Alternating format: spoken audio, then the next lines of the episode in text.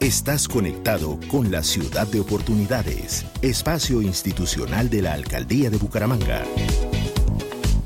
El contenido y la información del siguiente programa es responsabilidad de sus realizadores. Más voces. Primero que todo, complacidos con la visita del señor alcalde a nuestra comuna y a nuestro barrio.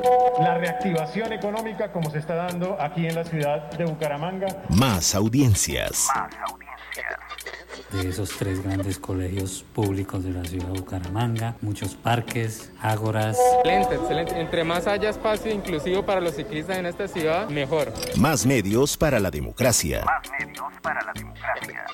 Óigame bien esta cifra, 159 proponentes que es un récord histórico en la ciudad. Y esto me llena de mucho orgullo de poderles comunicar y compartir la forma transparente como venimos ejecutando nuestros procesos licitatorios. En la alcaldía de Bucaramanga, así lo estamos haciendo. Bucaramanga en acción es una ciudad de oportunidades.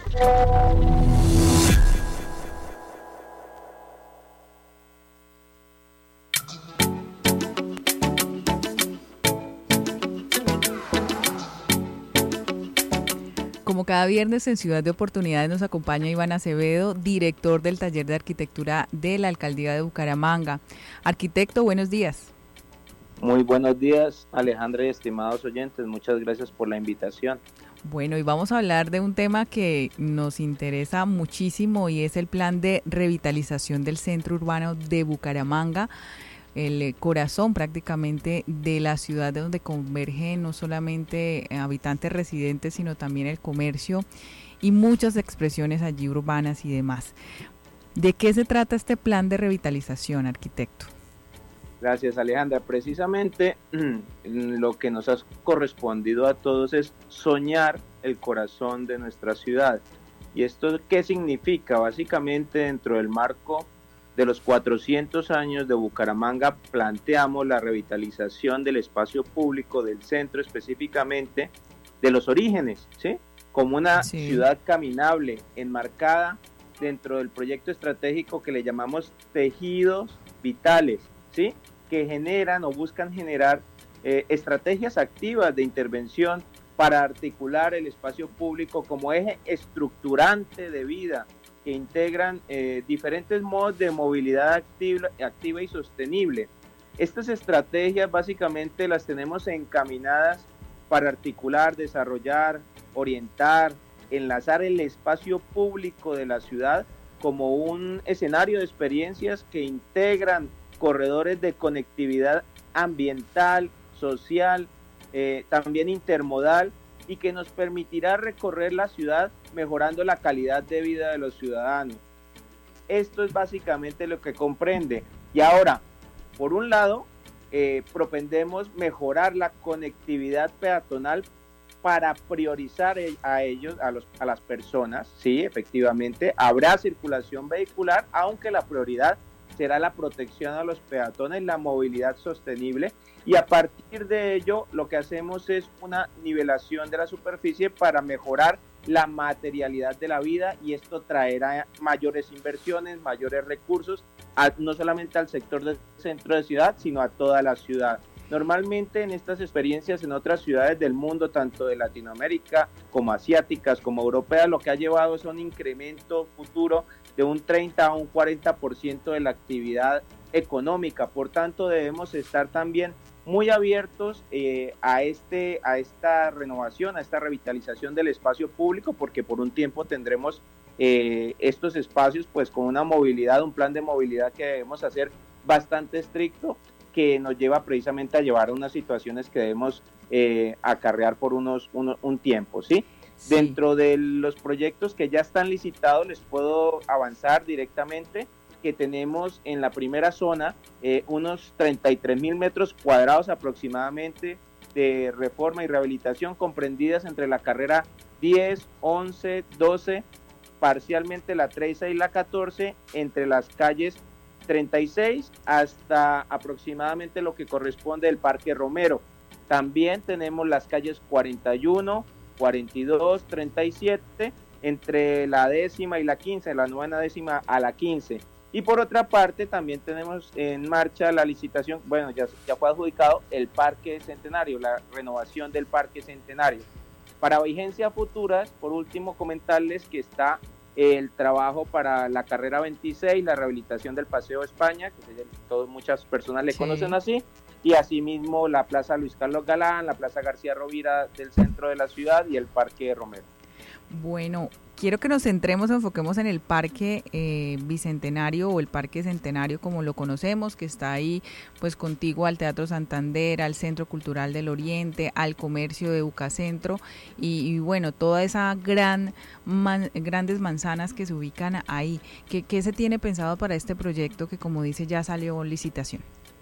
Sí, lo primero es conservar y mantener prácticamente la totalidad de las especies vegetales que tenemos en el parque. Esto ha sido la premisa, ¿sí? Sí. Lo que está en la naturaleza debemos protegerlo y mantenerlo en este proceso de, rehabilitación. ¿Qué más eh, buscamos aquí? Buscamos proporcionar mejor sensibilidad o una mayor ampliación ah, del espacio público y esto se logra mediante la nivelación de las aceras eh, y la parte interior del parque de tal manera que cuando nos estemos eh, de pie en una de las esquinas vamos a ver un espacio mucho más amplio porque parecerá que se extendiera la plaza y esto lo que permite también por otro por otra parte es brindar una mayor percepción de seguridad para las personas, ¿sí? Quienes van caminando, pues se van a sentir más seguros y quienes van en vehículo particular, pues van a aminorar esa velocidad.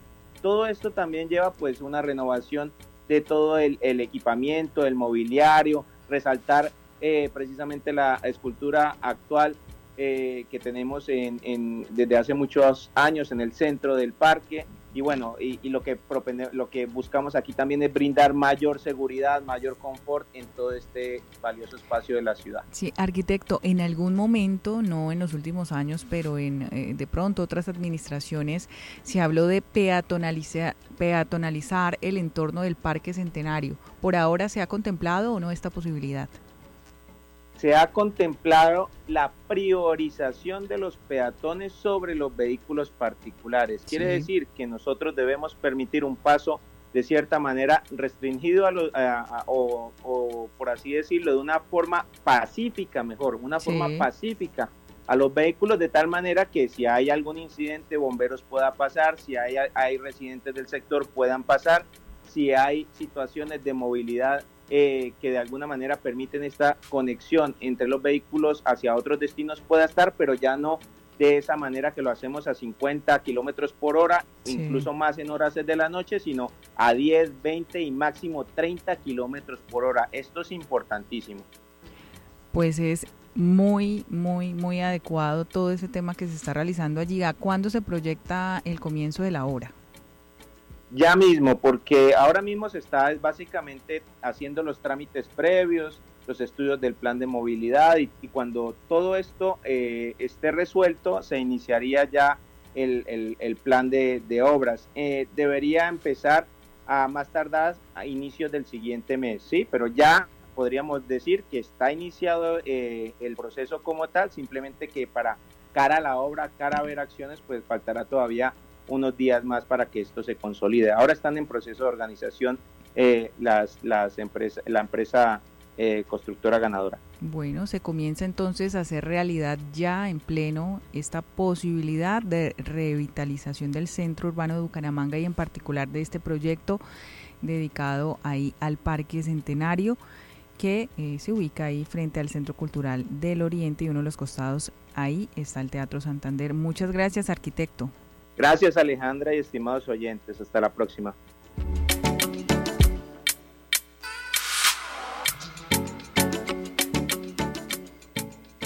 En la alcaldía de Bucaramanga, gobernar es hacer.